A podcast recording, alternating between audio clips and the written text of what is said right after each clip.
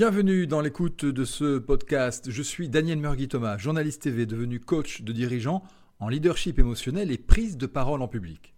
Aujourd'hui, je vous propose un entretien avec Frédéric Fallis, chercheur, conférencier, formateur, concepteur de la questiologie, auteur de Questionner mieux et gagner en leadership. Si vous souhaitez savoir comment gagner en influence et créativité dans votre questionnement, vous êtes au bon endroit. Bonjour Frédéric Fallis. Bonjour Daniel, je suis ravi de vous rencontrer. Nous sommes réunis euh, aujourd'hui pour parler de votre livre Questionner mieux et euh, gagner en leadership grâce, grâce à la questiologie, une discipline que vous avez fondée pour laquelle j'ai eu un véritable coup de cœur, euh, tellement elle va ouvrir les, champs du, possible, puisque nous allons nous en rendre compte. Au minimum, tous les journalistes doivent lire votre livre pour arrêter d'interroger et puis apprendre à questionner. Les enseignants doivent également le faire pour euh, ne pas tétaniser euh, leurs élèves. Et nous verrons tout à l'heure que ces questions d'éducation euh, vous préoccupent. Alors ça tombe bien parce que je suis également associé au Grand Oral. Et quand j'ai lu votre livre, je me suis dit, mais ça pourrait même donner des pistes à des élèves pour le bon questionnement sur euh, la discipline qu'ils vont présenter durant l'épreuve du grand oral. Bien sûr, les coachs, bien sûr, les managers euh, qui veulent euh, obtenir des réponses pertinentes avec des questions différentes, les commerciaux, n'en parlons pas. bref, il y a un maximum de, gens qui sont concernés. La questiologie, c'est né comment? La questiologie, c'est le fruit d'une très grande frustration. Donc j'ai un parcours qui est très atypique et qui n'a pas énormément d'importance dans notre discours ici, mais qui m'a amené à rencontrer des gens de, toute nature, avec des responsabilités très différentes. Et j'ai systématiquement constaté que ceux qui avaient une forte influence sur leur organisation, sur leurs euh, amis, sur leur famille, réussissaient à poser une question auxquelles les autres n'avaient pas pensé. Euh, il y a, d'autres clés pour avoir cette influence, mais en tout cas, ceux que j'ai vus qui avaient une forte influence partageaient cette clé-là en particulier. Euh, alors j'ai été les voir, ces personnes-là, je leur ai demandé d'où viennent ces questions auxquelles moi, je n'avais pas pensé. Et ils m'ont répondu trois trucs qui m'ont euh, particulièrement frustré. La première chose qu'ils m'ont répondu, c'est, euh, c'était assez dur, ils m'ont dit euh, question de talent. Et je comprenais bien que je ne devais pas l'avoir, puisque visiblement, je n'étais pas dans le bon camp. Ils m'ont dit euh, question d'expérience. Et là, je comprenais qu'à 80 ans, je connaîtrais les questions que je devais poser à 20.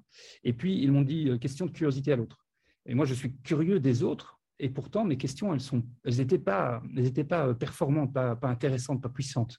Et donc, je suis resté avec cette frustration en me disant qu'il devait y avoir quelque part caché au fin fond du Tibet une école secrète sur l'art du questionnement. Je me suis mis en quête de la chercher. J'ai cherché partout où j'ai pu. Alors, le monde est devenu très vaste et j'ai pu rater des endroits, mais je n'ai trouvé nulle part d'école sur l'art du questionnement. Euh, une école pointue, je veux dire. Et donc, je, me suis décidé à développer ma propre technique, puisque je n'ai pas trouvé de technique euh, particulière. Et pour bien illustrer mon propos, si on prend le Becherel, ces trois tomes, eh bien, sur les trois tomes, il y a six pages dédiées aux phrases interrogatives. C'est-à-dire qu'on n'a rien sur le questionnement repris dans nos, dans nos structures grammaticales euh, et certainement encore moins dans l'enseignement de ces structures. Voilà.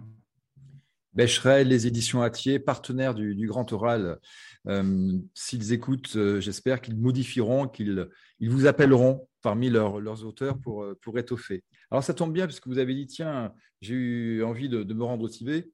Parmi les livres, en plus du vôtre, hein, qui pourrait être sous le sapin de Noël cette année, je recommande les trois questions c'est d'après un conte de Tolstoï, mais c'est d'après également euh, un conte euh, japonais. Il y, a, une tradition. Qu'est-ce que vous en pensez de ces trois questions? Les voici. C'est un enfant qui se les pose. Quel est le meilleur moment pour agir? Quelle est la personne la plus importante? Quelle est la meilleure chose à faire? Ah, ce sont de belles questions. Euh, ce sont de très belles questions. Et ce qui va m'intéresser, moi, si vous voulez, c'est pas tant le sujet qu'adressent ces questions. Dans ce cas-ci, quelle est la meilleure chose à faire? C'est une très très belle question dont le sujet est profond. Ce qui va m'intéresser, c'est que les trois questions sont belles parce qu'elles utilisent le même ressort. Elles utilisent toutes les trois le superlatif. Hein, quel est le meilleur? Quel est le plus? Et quel est le meilleur C'est les trois questions que vous avez posées. Et quand on retient ce qui va faire l'impact de la question, on peut alors le transposer à d'autres questionnements. Quel est le moment le plus déclencheur de votre vie? Quel est le talent qui vous nourrit le plus régulièrement? Etc., etc. À partir du moment où j'accepte qu'il y a dans la question posée derrière ce livre, qui sont des très très belles questions, qui adressent de beaux sujets, en fait, je peux interroger d'autres beaux sujets avec la même intensité, à condition de, de répliquer une structure hmm. de questionnement. Parce que c'est ça, votre livre, et au-delà, la questiologie, c'est une invitation à penser sur notre façon de penser, une invitation à réfléchir, à faire sortir, à faire émerger, bref, et vous vous en inspirez, vous le revendiquez, à éduquer à l'image de Socrate. Et les trois questions que je viens de mmh. vous présenter, c'est les trois questions d'une quête. Nous sommes vulnérables en posant parfois certaines questions, mais nous y gagnons puisqu'elles permettent de définir notre quête. Oui. Oui, oui, c'est quelque chose de très paradoxal qui rend le questionnement puissant difficile. C'est que si vous posez une question qui est belle, qui est bien travaillée, quelle est la meilleure chose à faire? Très, très belle question. Vous prenez le risque de la vulnérabilité de votre interlocuteur, parce que peut-être il n'a pas la réponse à cette très belle question. Le paradoxe, c'est que si vous n'osez pas cette vulnérabilité, la belle réponse possible n'arrivera pas. J'aime bien euh, généralement euh, demander aux personnes qui me rencontrent dans, les formations de me, poser des questions pour me découvrir. Et ils vont souvent faire les mêmes questions. Quel âge j'ai, euh, d'où je viens, etc. Qui sont des questions qui sont tellement convenues que les réponses sont également conventionnelles ou également convenues. Donc il n'y a rien de neuf et de vraiment intéressant pour moi votre livre est bourré à la fois de, conseils pratiques et puis, comme nous venons de l'entendre, de réflexions sur le fond qui vont guider au-delà du, chef d'entreprise pour gagner en, leadership, mais carrément, euh, carrément manager sa vie. Euh, vous soulignez par exemple que euh, il y a dans, dans, les côtés très pratiques le fait que nous pouvons modifier une question et conserver l'objectif. Et dans ce cas, en fait, ce qui va nous faire arriver, c'est juste de changer le chemin. Ah oui. Pour moi, c'est un des éléments essentiels et qui est particulièrement euh, sous-considéré dans le questionnement. C'est qu'une question va adresser un sujet, mais va aussi provoquer une invitation.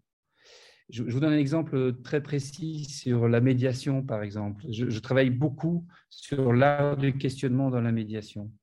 Euh, imaginons deux personnes se sont, sont entrées en conflit au point qu'ils ont besoin d'une troisième, d'une tierce personne pour résoudre leur conflit. Et la tierce personne, le médiateur, peut poser une première question du genre euh, euh, qu'est-ce qui est impardonnable?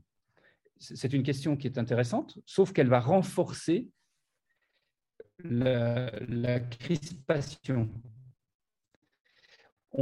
il pourrait aussi demander qu'est-ce qui est difficile à pardonner? On vient de glisser l'idée qu'il euh, va falloir pardonner.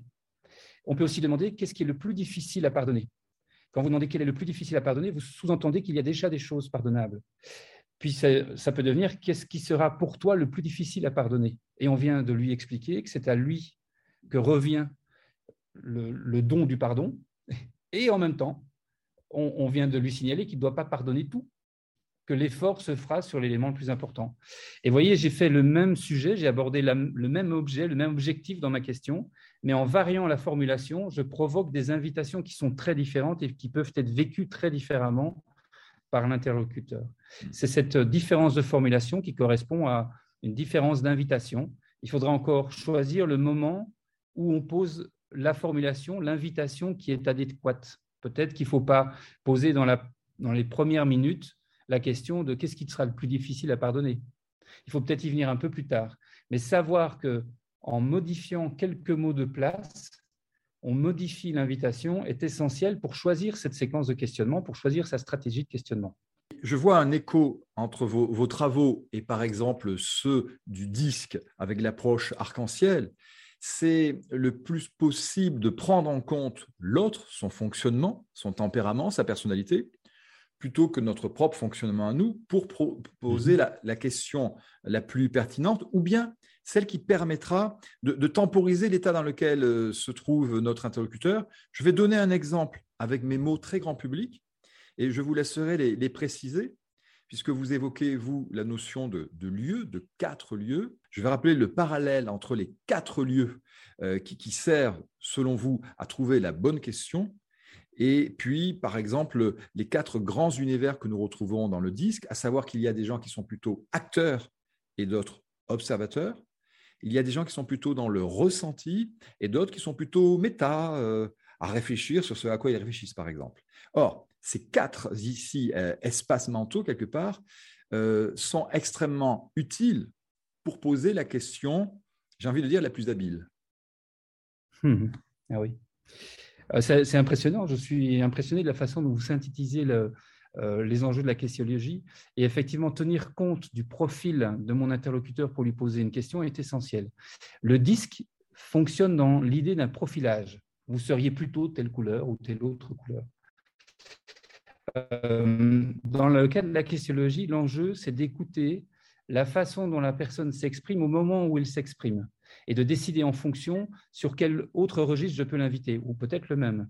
Euh, je m'explique. Si jamais vous rencontrez quelqu'un qui est euh, patron de BTP, il est très fortement dans l'action, il est en train de parler de volume, de quantité, de casque à mettre sur le, sur le visage. Lui poser une question de l'ordre introspectif, ressenti, euh, va, va, le rendre inconfortable. Si vous lui demandez soudainement, cher patron, comment vous ressentez les nouvelles normes réglementaires, il ne va même pas comprendre la question.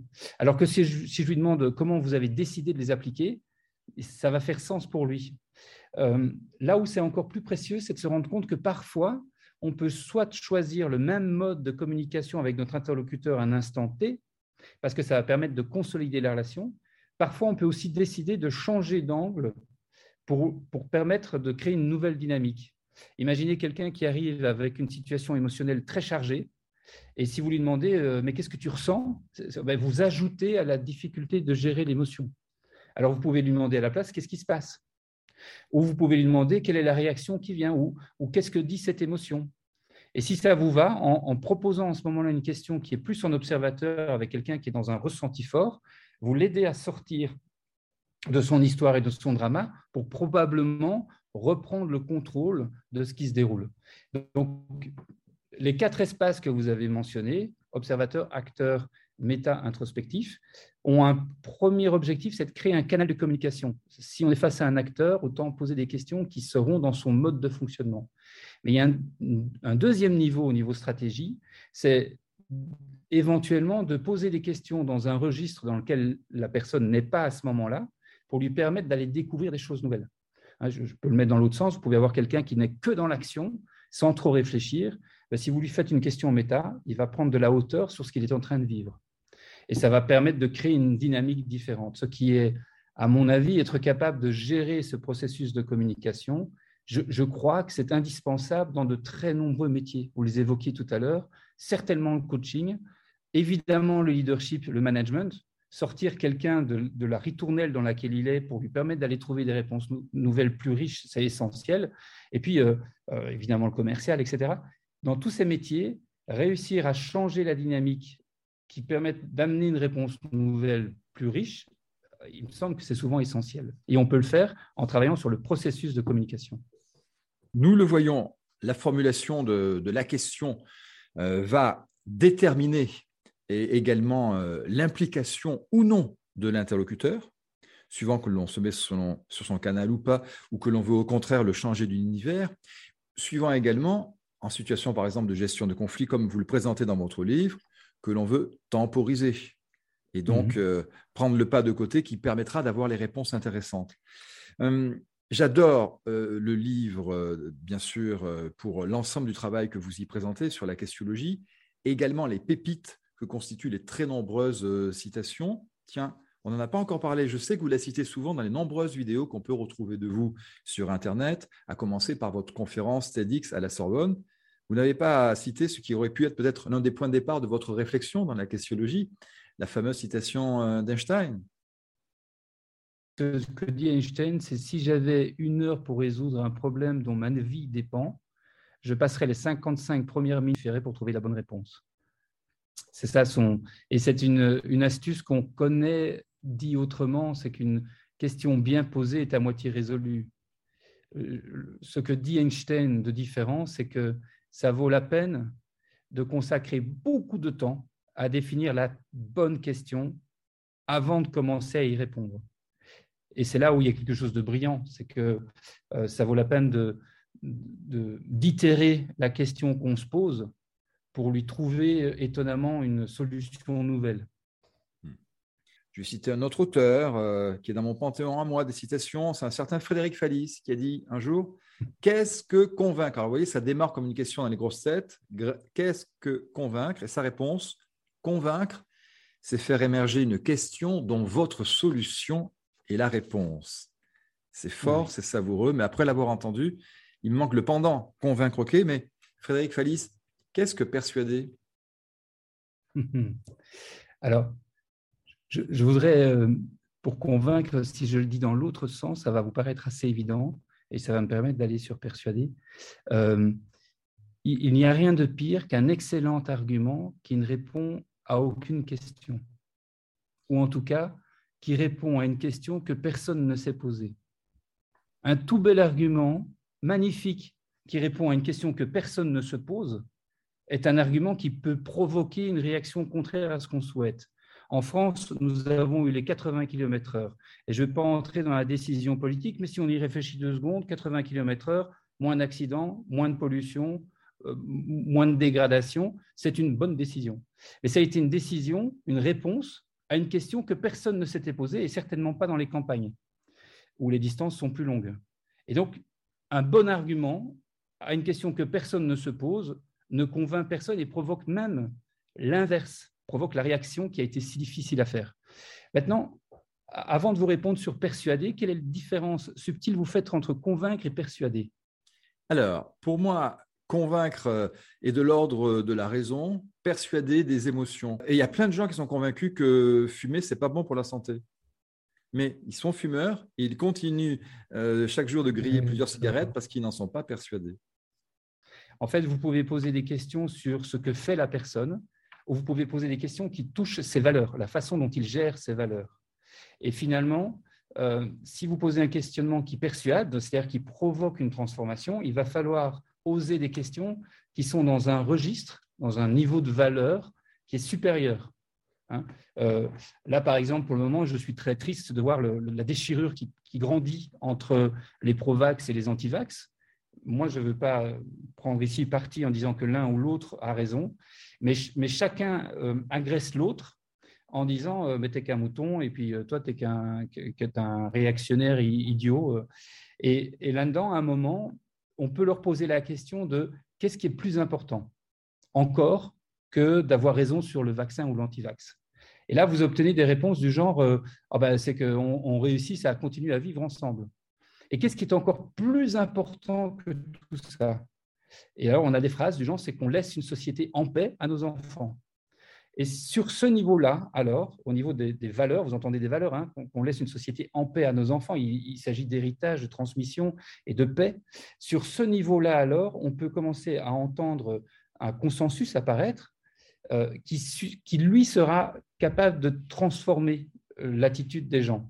On peut retrouver de la paix dans le fonctionnement avec l'autre parce qu'on a été touché au niveau. Et donc, on peut, persuader, alors que si j'avais posé des questions du genre... Euh, euh, qu'est-ce que tu dois faire différemment ou qu'est-ce que tu peux plus dire à Oui, ben, peut-être qu'un anti-vax ou un pro-vax pourrait dire qu'il doit arrêter d'agresser. Mais c'est dans l'action. Et on n'est pas monté au niveau des valeurs. Ça, c'est sur les, sur les niveaux logiques de Dils, de Robert Dils, PNL, que, j'illustre le propos. L'idée, c'est de réussir à poser des questions qui touchent à un autre niveau, qui va amener cette transformation euh, persuasive, si c'est le distinguo que vous faites. Hein, qui, va, qui va emmener probablement par de l'émotion quelque chose qui se, qui, se, qui se déroule autrement, sans pour autant avoir fait accoucher à l'autre la réponse que j'attendais pour lui. Il y aurait tellement à dire, et nous sommes pris par le temps, Frédéric Fallis, autour de votre livre Questionner mieux et gagner en leadership, les 11 applications de la questionologie, j'ai envie de dire pour réussir tout court, au-delà de réussir en équipe. Avant qu'il y ait encore un, truc, autant l'introduire par euh, une citation elle est signée de Georges Bernard Shaw, qui disait Vous voyez des choses et vous vous demandez pourquoi Moi, je rêve de choses qui n'existent pas et je me dis pourquoi pas parmi les, les, vrais trucs qui peuvent transformer le, quotidien, arrêter avec les pourquoi, dans la mesure où cela apporterait des, réponses euh, qui seraient des réponses de l'ordre de la justification. Parce que, et donc vous donnez éventuellement le truc si un mmh. pourquoi m'échappe, ok, mais tu me réponds pour. On peut peut-être finir mmh. là-dessus, puisque là, ça va intéresser euh, les parents et leurs enfants, le manager et ses collaborateurs, euh, de nombreuses situations de, vie professionnelle. Alors pour ça, il faut entrer un tout petit peu dans ce que c'est que la justification. La justification, c'est quand vous arrêtez de donner une réponse qui fait sens pour vous, en espérant que cette réponse fasse sens pour celui qui vous a posé la question. C'est le moment, la justification, elle apparaît quand, dans votre tête, à un moment, vous vous demandez, mais qu'est-ce qu'il cherche? Au moment où la personne se dit mais qu'est-ce qu'il cherche, il est prêt à pondre une réponse qui ne fait plus sens spécifiquement pour lui en espérant que ce soit satisfaisant pour l'autre. On est très entraîné à la justification. Depuis qu'on est tout petit, euh, même au collège, vous avez toujours au bout de l'exercice cette phrase qui dit justifiez votre réponse. C'est le moment où il fallait prouver que vous avez obtenu la bonne réponse, très exactement comme le professeur l'attendait, même si cette formulation de réponse n'avait pas un sens particulier pour vous. Donc la justification est comme ça, dans cette obligation de donner une réponse qui, fait sens pour l'autre. Et le pourquoi force à cette, cette, cette réaction, cette réponse où on cherche une réponse intéressante pour l'autre. Pourquoi tu portes des lunettes? Parce que je suis myope. Euh, pourquoi tu es myope? Parce que je vieillis. Pourquoi tu vieillis? Parce que c'est la vie. Toutes ces réponses qu'on commence à donner, on commence à dire, mais, qu'est-ce qu'il cherche euh, Et on arrête de chercher ce qui fait sens pour soi, la motivation de ce qu'on fait. Pourquoi tu portes des lunettes? Et on commence la réponse par pour. Pourquoi tu portes des lunettes? Pour mieux voir. Pourquoi tu veux mieux voir On continue par pour, pour être impliqué dans ma vie. Pourquoi tu veux être impliqué dans ta vie On continue la réponse par pour, pour mieux contribuer au bonheur des autres. Et là, on quitte le monde de la justification, c'est-à-dire qu'à aucun moment on ne cherche de réponse qui fait sens pour l'autre. On va dans un monde de la motivation. On revient sur ce qui mobilise, ce qui décide de nos actions. Ah, moi, je mets des lunettes, pas parce que je suis myope, je mets des lunettes pour mieux voir, pour contribuer à la vie, pour contribuer au destin des autres. Euh, et, ce, distinguo de répondre par pour est un vrai enjeu. Alors, vous parliez des, parents et des, adolescents en particulier. Euh, il, y a, il, y a, vraiment quelque chose de, de presque triste dans la façon dont l'éducation transforme la spontanéité des enfants. Un enfant tout petit, il va toujours répondre par pour. Toujours. Vous lui demandez pourquoi il répond par pour. Pourquoi tu fais ça? Pour faire ceci. Et puis petit, petit à petit, il va à l'école et il va apprendre qu'il faut répondre par parce que. Il y a un moment euh, très basculant où l'enfant fait des phrases c'est parce que c'est pour. Pourquoi tu as fait ça? C'est parce que c'est pour. C'est le moment où il est en train de savoir qu'il faut commencer à répondre par des parce que qui font sens pour son questionneur, mais il est encore complètement connecté à la motivation qui le pilotait. Et puis progressivement, le parce que va prendre le pas sur le pour, nous sommes entraînés à ça. On va toujours donner des réponses qui font sens pour l'autre. C'est une façon comme une autre de, démontrer notre propos, notre capacité à comprendre ce qu'on nous a enseigné. Et on va, on va garder ça comme un réflexe en oubliant cette deuxième possibilité que pourquoi, ça veut aussi dire, ça ne veut pas seulement dire pour quelle raison, pour quelle raison tu portes des lunettes parce que je suis myope, pourquoi ça veut aussi dire pour quel objectif, pour quel objectif tu portes des lunettes, pour mieux voir. Et on, perd progressivement au fil de notre éducation cette deuxième définition du pourquoi. C'est bien dommage, parce que du coup, on a, on a bien du mal à revenir et à motiver nos réponses plutôt qu'à les justifier. Ce sera le mot de la fin. Merci Frédéric Fallis. Je rappelle, comme dans les bonnes émissions, le titre de votre ouvrage. Euh, en vente sur Amazon, questionner mieux et gagner un leadership, euh, les 11 applications de la questiologie pour réussir en équipe. Vous êtes également abondamment présent en tapant le mot questiologie sur euh, notamment YouTube avec une formidable conférence TEDx, des vidéos auxquelles on peut s'abonner gratuitement en se rendant sur votre site qui sera mentionné dans, les commentaires. Et puis, il y a vos formations. Alors, je vous l'avoue, hein, quel dommage qu'elles ne soient pas pour l'instant prises euh, en charge dans le cadre du, CPF. Je sais que c'est lourd administrativement et que vous, ça évolue tout le temps les contenus mais ça vous mmh. ouvrira encore plus le, champ des, personnes susceptibles de les suivre, et ça n'en serait que, que, plus profitable euh, aux, organisations. C'est vrai. J'aimerais. Écoutez, moi, de mon côté aussi, je voudrais vous remercier pour le, la pertinence et l'intelligence de cette interview. Euh, j'ai été heureux en espérant que ça vous réponde aussi à vos questions. Je vous souhaite une belle, belle journée. Ainsi se termine cet entretien avec Frédéric Fallis. Vous en saurez plus sur son offre de formation et de conférences en consultant www.questiologie.fr. Concernant mes services comme formateur à l'oral et coach certifié à la méthode Arc-en-Ciel Disque, je vous donne rendez-vous sur www.laboîteauximages.com.